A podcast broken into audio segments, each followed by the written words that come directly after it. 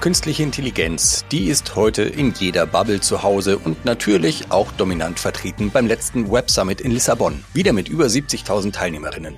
Mein heutiger Gast Max Konrad von Hype 1000 war einer davon. Max ist nicht nur routinierter Beobachter von Tech-Trends, sondern mit seinem Unternehmen Hype 1000 selbst aktiver KI-Player für Corporate-Lösungen im Audiobereich. Deswegen frage ich heute bei ihm nach, wie es denn um die aktuellen Möglichkeiten und Grenzen rund um KI wirklich steht, wie man sich der Sache am besten annähert und wo vielleicht Hebel sind, die man zunächst gar nicht so erwarten würde. Viel Spaß beim Hören. 3, 2, 1, all engine running. Liftoff, we have a liftoff. Lieber Max, herzlich willkommen. Schön, dich auch mal dabei zu haben bei Mission Control. Heute in deiner Rolle als CEO Hype 1000 und damit auch jemand, der Mission Control überhaupt erst möglich macht. Aber keine Sorge, liebe Leute, heute wollen wir keine Werbeveranstaltung abfeiern, sondern wir wollen uns über den Web Summit unterhalten, wo du ja kürzlich mit deinem Team warst, Max. Yes. Wie war's denn da? Sehr gut. Also es war erstes Mal, dass wir auf dem Web Summit waren. Ähm, der Web Summit für die Leute, die es nicht kennen, ich glaube, das größte oder eines, also das größte Startup-Event oder eins der drei größten Startup-Events in Europa. Über 70.000 Teilnehmende aus 150 Ländern dabei, das mal so als Hard Facts. Und dann, wie gesagt, eben sehr viel Digitalwirtschaft, ähm, sehr fokussiert auf Startups, einiges an Investoren da und natürlich große Unternehmen. Also, wenn man das mal vergleichen will, deutlich anders als das OMR, was zwar das OMR Festival, was natürlich eine ähnliche Größe hat, aber eben OMR sehr stark natürlich den Fokus auf Digital Marketing hat, während dann der Web Summit eben diesen Startup-Fokus hat und da dann irgendwie nicht themenagnostisch ist, sondern sagt, okay, wir haben halt aus den verschiedenen Bereichen von SaaS, Fintech und so weiter die ganze Palette da, was so an Startups angeht. Und ähm, ja, das war auf jeden Fall eine sehr coole Sp äh, Veranstaltung, sehr spannende Leute da, sehr spannende Vorträge, muss man auch sagen. Hat sehr viel Spaß gemacht, war sehr inspirierend und ja, immer auch gut fürs Netzwerk, ne? Ja, das glaube ich sehr, sehr gerne bei 70.000 Leuten. Da muss ja irgendjemand dabei sein, der spannend ist. Das hoffe ich doch. Aber dafür ist ja der Web Summit auch tatsächlich sehr bekannt. Lass mich doch gleich mal auch da einhaken. Du gehst ja mit deinem Team da auch mit einer ganz bestimmten Brille da rein und als jemand, der sowohl Insider ist, was so verschiedene Themen betrifft, als auch entsprechend Experte mit sehr, sehr starken Execution-Fokus, sage ich mal. Also ihr bringt ja Lösungen wirklich ins Rollen bei großen Unternehmen. Was, was ist dir denn da so aufgefallen, was da so hochkocht an Themen? Weil, ne, also das ist ja ein sehr, sehr dickes Programm und KI spielt natürlich rauf und runter. Andere Themen, die in jeder Bubble ansonsten auch sehr prominent sind, ebenso. Wo hast du denn genauer hingehört und ist stehen geblieben? Ja, es ist natürlich, also das Thema KI war natürlich allumspannend. Ne? Ich sag mal so, was dieses Jahr das Thema KI war, war letztes Jahr das Thema Krypto und davor das Jahr Metaverse wahrscheinlich so ein bisschen. Dann ist natürlich in diesen ganzen oder zumindest als dann der Web Summit rum war, ist ja dann noch diese ganze Geschichte um Sam Altman äh, entstanden, also OpenAI, äh, während man noch so während des Web Summit, also kurz vor dem Web Summit wurden ja dann die neuen, das, die neue Version von OpenAI gelauncht mit Store und AI-Bilder und dem ganzen Zip und Zap, 120.000 Tokens, die man machen kann. Also riesen neuer Launch, wo man gesagt hat, auf der Veranstaltung selber, auf dem Web Summit waren natürlich sehr viele Unternehmen da, ja, die so wie würde man sagen, AI Assistants sind, die mhm. dann einfach nur auf Basis von OpenAI irgendwie spezifische Prompts besonders gut ausführen können, wo man dann gesagt hat, okay, das ist jetzt halt mal ein irgendwie netter Anwendungsfall, ist das ein komplettes Unternehmen oder ist es eher irgendwie ein Feature Set aus irgendeinem im, im großen Produkt, wo man gesagt hat, okay, wir haben diese Startups jetzt die Power, sowas auf die, auf die Beine zu stellen oder ist dann sowas wie OpenAI natürlich dann in, in der Geschwindigkeit viel, viel schneller und hat dann solche, solche Funktionalitäten und solche Features halt irgendwie in Zukunft gelöst. Das kann das eine sein. Dann kam die ganze Geschichte mit, wie gesagt, rund um das, das Aus von Sam Altman bei, bei OpenAI, jetzt irgendwie bei Microsoft, dann die Petition, also so ein riesengroßes Chaos irgendwie neue Modelle, die gelauncht wurden von ehemaligen OpenAI-Mitarbeitenden, von Elon Musk und was es da sonst noch so alles gibt, von, von Meta, Lambda, was da auch auf dem Markt ist. Also viele, viele große Modelle, die da jetzt gerade irgendwie im Wettbewerb stehen vor zwei Wochen hättest du mich gefragt, hätte ich gesagt, so vergesst das alle, OpenAI cornered the market und sind irgendwie auf dem Weg, schnellstes Monopol zu werden. Jetzt nach dem Hin und Her äh, hat man sich irgendwie, also man gefühlt steht so vorne im Rennen und hat sich jetzt selber so die Bein gestellt gefühlt. Und jetzt würde ich sagen, sieht es vielleicht nochmal ganz anders aus. Aber das war natürlich schon das allumfassende Thema und dann wirklich in, in allen Bereichen. Ich glaube, man muss halt sich, das ist halt spannend, aber ich glaube, man muss sich auch bewusst machen, dass das wie bei allen anderen Themen auch ist. Da wird jetzt viel ausprobiert und am Ende wird einmal das Sieb durchgeschüttelt und dann fallen unten eine Handvoll Dinge raus, die wirklich als Standalone Company funktionieren können was ich eher sehe, und das war ein spannendes Gespräch, was ich auch mit jemandem vom McKinsey geführt habe, der gesagt hat, der sich schon sehr lange damit beschäftigt. Also der kommt ursprünglich aus dem AI-Space so vor 15 Jahren und macht jetzt so Consulting eben, McKinsey Governance und all so ein Kram. Und er sagte, also Firmen, die heute versuchen, mit AI Berufe oder bestimmte Tasks zu ersetzen, werden auf kurz oder lang damit scheitern, weil natürlich du ja nicht auf Wissen, also du greifst zwar auf bestimmtes Wissen zurück, aber eben nicht auf die Anwendbarkeit dieser Themen, auf die Kreativität der Leute. Und die Unternehmen, die heute eben das eher so als Co-Pilot entwickeln und sagen, okay, ich baue ein AI-Tool für den Medizinbereich, der Ärzte in der Diagnose unterstützt und ich sagen will, ich ersetze den Arzt mit meiner Diagnose. Das werden die Dinge sein, die äh, jetzt zumindest kurz- und mittelfristig erfolgreich sind. Und das klingt für mich sehr plausibel, würde ich so auch unterschreiben und ist, ist glaube ich, das, wo man auch so viel Traction sieht. Ähnlich bauen wir es ja auch bei Hypecast AI zu sagen, es ist eine Funktionalität und ich arbeite mich iterativ nach vorne und gucke, wo hat es einen Mehrwert, wo hat es einen Impact und das ist, glaube ich, für viele Unternehmen ein, ein guter Schritt, so vorzugehen, auch gerade für große Konzerne, ne, so vorzugehen und zu sagen, ich teste mich aus, ich, ich, ich, ich suche mir bestimmte kleine Projekte raus. Da, da gehe ich vorwärts und dann, und dann schaut man mal. Mhm.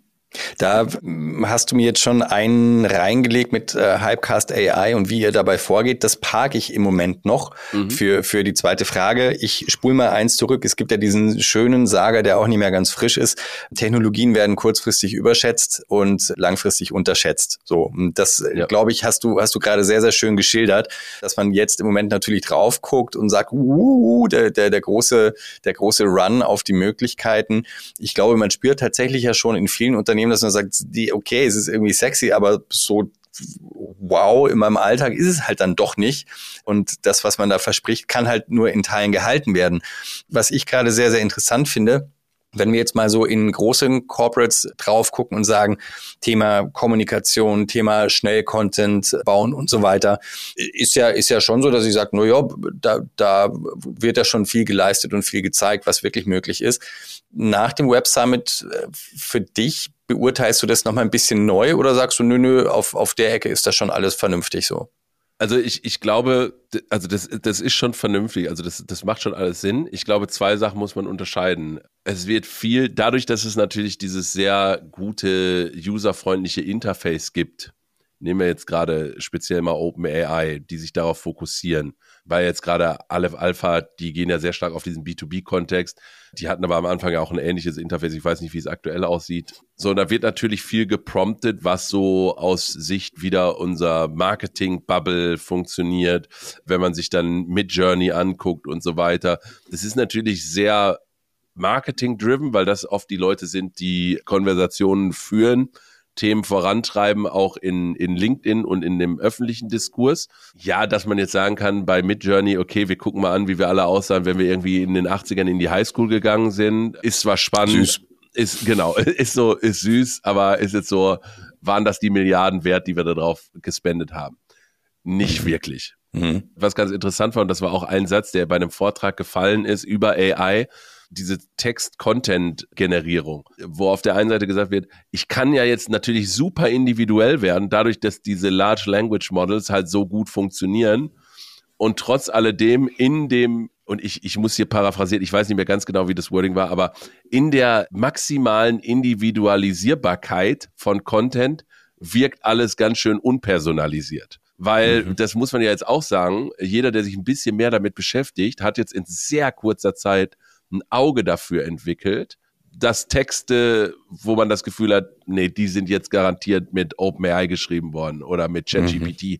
und nicht mhm. von einer Person, weil sie mhm. auf einmal generischer wirken, obwohl sie vielleicht inhaltsmäßig sehr individuell sind und sehr spezifisch auf deinen Use Case, aber in der Art und Weise, wie geschrieben wird, sehr generisch klingen und irgendwie alle aus einem Sprech kommen. Mhm. Und das, das ist halt so, wo man jetzt sagen muss, okay, das ist ein, da ist es halt ein Gadget.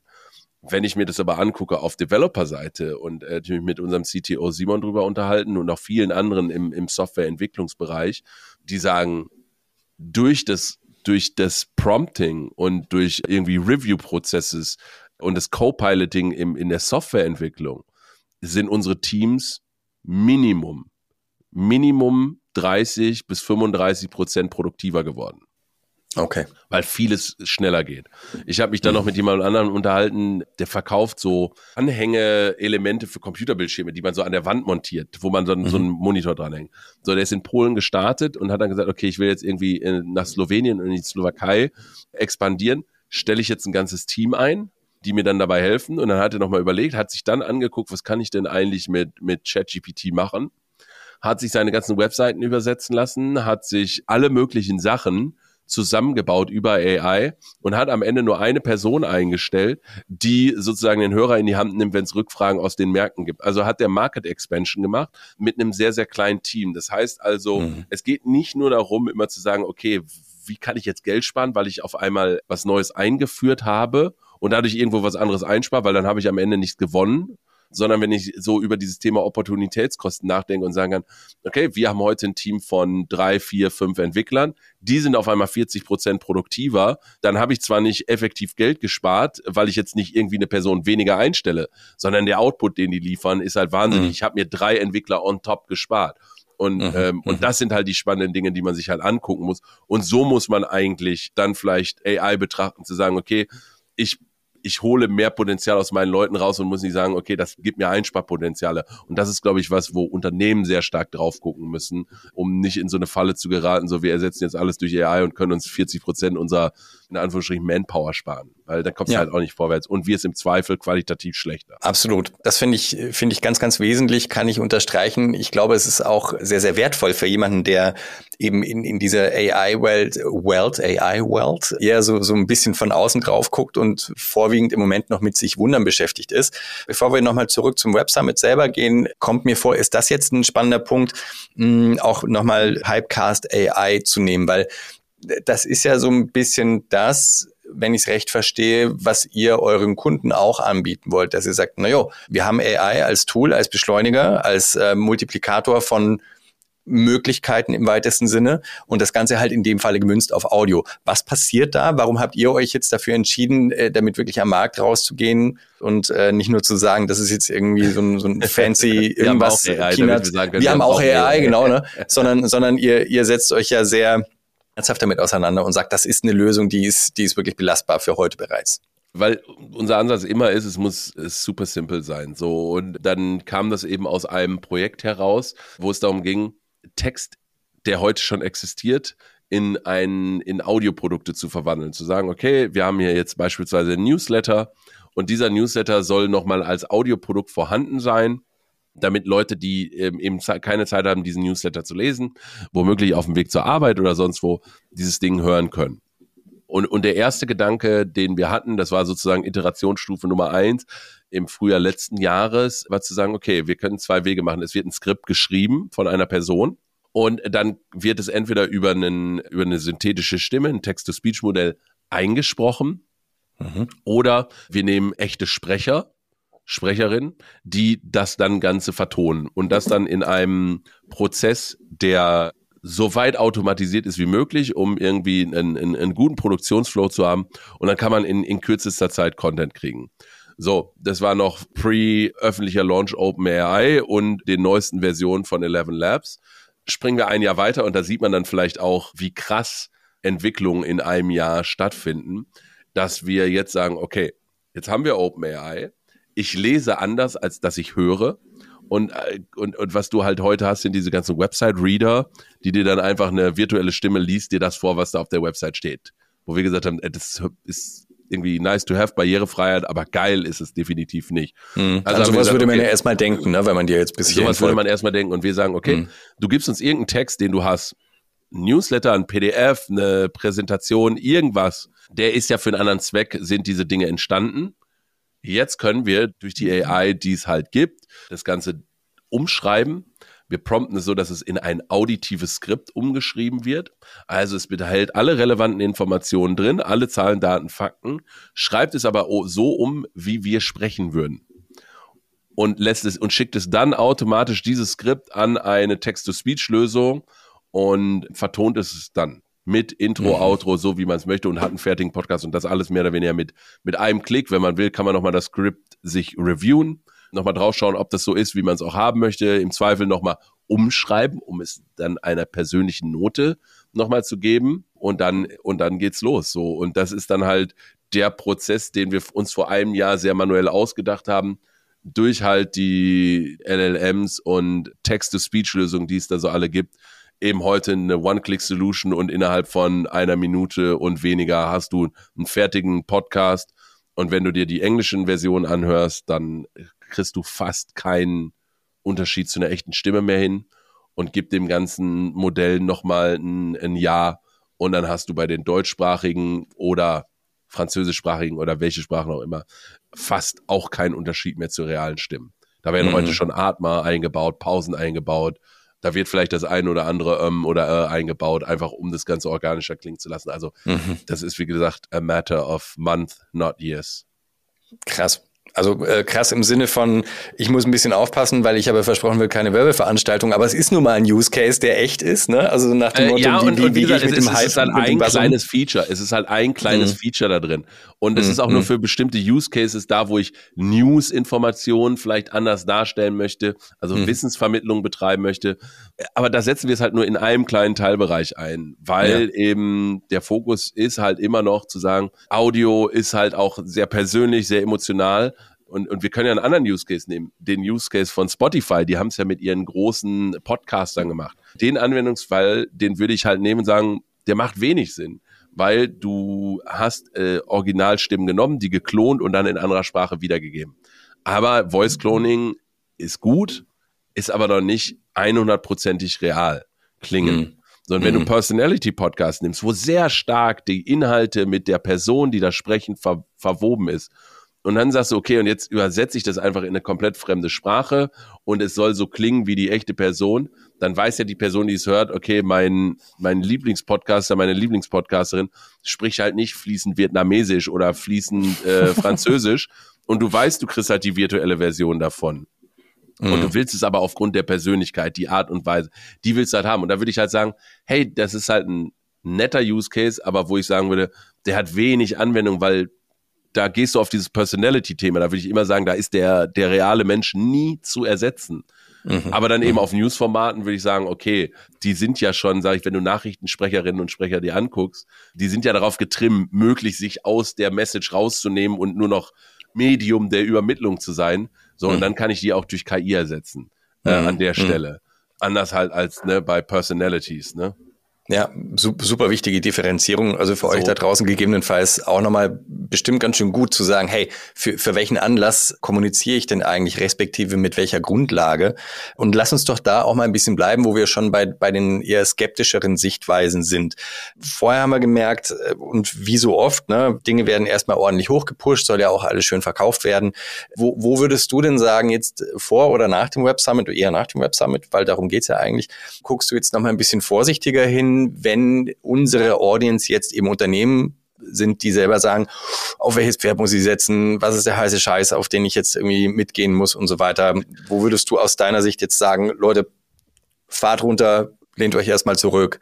Vielleicht nicht so der Weg, der wirklich, wirklich mittelfristig, langfristig zielführend ist. Also, was ganz interessant war, in dem ganzen Kontext von AI waren trotzdem immer noch sehr viele Talks und so weiter rund um das Thema meaningful Content. Mhm. Also Meaningfulness oder eine Bedeutsamkeit, bedeutungsvolles, bedeutungsvoller Content war ganz interessant, weil das wird natürlich in den Zeiten immer wichtiger. Also was für eine, wenn ich eine AI-Strategy habe, also das ist das Erste, irgendwie als Company sich heute zu überlegen, wie sieht meine AI-Strategy aus? Und wie gehe ich damit vor? Ich glaube, das ist ein ganz wichtiger Punkt, da sollte man sich heute Gedanken machen. Das zweite ist, wie gesagt, in Zeiten, wo alles irgendwie generischer wird, wo Tools alle für alle verfügbar sind, meaningful Content. Das heißt also, wer kreiert den, ne? die Persönlichkeiten, wer sind die Leute, die bei mir arbeiten, wie kann ich die inszenieren und so weiter und so fort ein großes Feld. Ein, ein ganz spannender Bereich war dann auch noch reinzugehen in, okay, was für, was für Tools nutze ich heute eigentlich? Wo habe ich Tools? Also so ein bisschen mit diesem Overkill an Tools, das zu managen. Und da gibt es ja heute auch Lösungen, die einem dabei helfen, das irgendwie so ein bisschen für sich zu sortieren und sich zu organisieren ein ganz spannendes Feld, und das war ein Satz, der mich, der mich sehr beschäftigt hat, ist, gerade auch aus deutscher Sicht, auf dieser Veranstaltung ist Deutschland nicht so wahnsinnig groß vertreten und auch wenn man das im internationalen Kontext sieht und sich so mit anderen Gründern unterhält, wie deren Blick so auf Deutschland ist, so ein bisschen sehr träge, sehr bürokratisch. Innovation, naja, okay, aber wenn dann die, also wenn Innovation, dann ist es sehr industry-oriented, also ne, so Industrieinnovationen für den Mittelstand und so weiter und wenig so einfach mal aus dem Innovationsgeist heraus international gedacht, ist aus Deutschland auch eher seltener. Das war so ein bisschen so der, der Eindruck. Ne? Das, also, das ist jetzt vielleicht auch ein bisschen gemein, aber so war der Eindruck.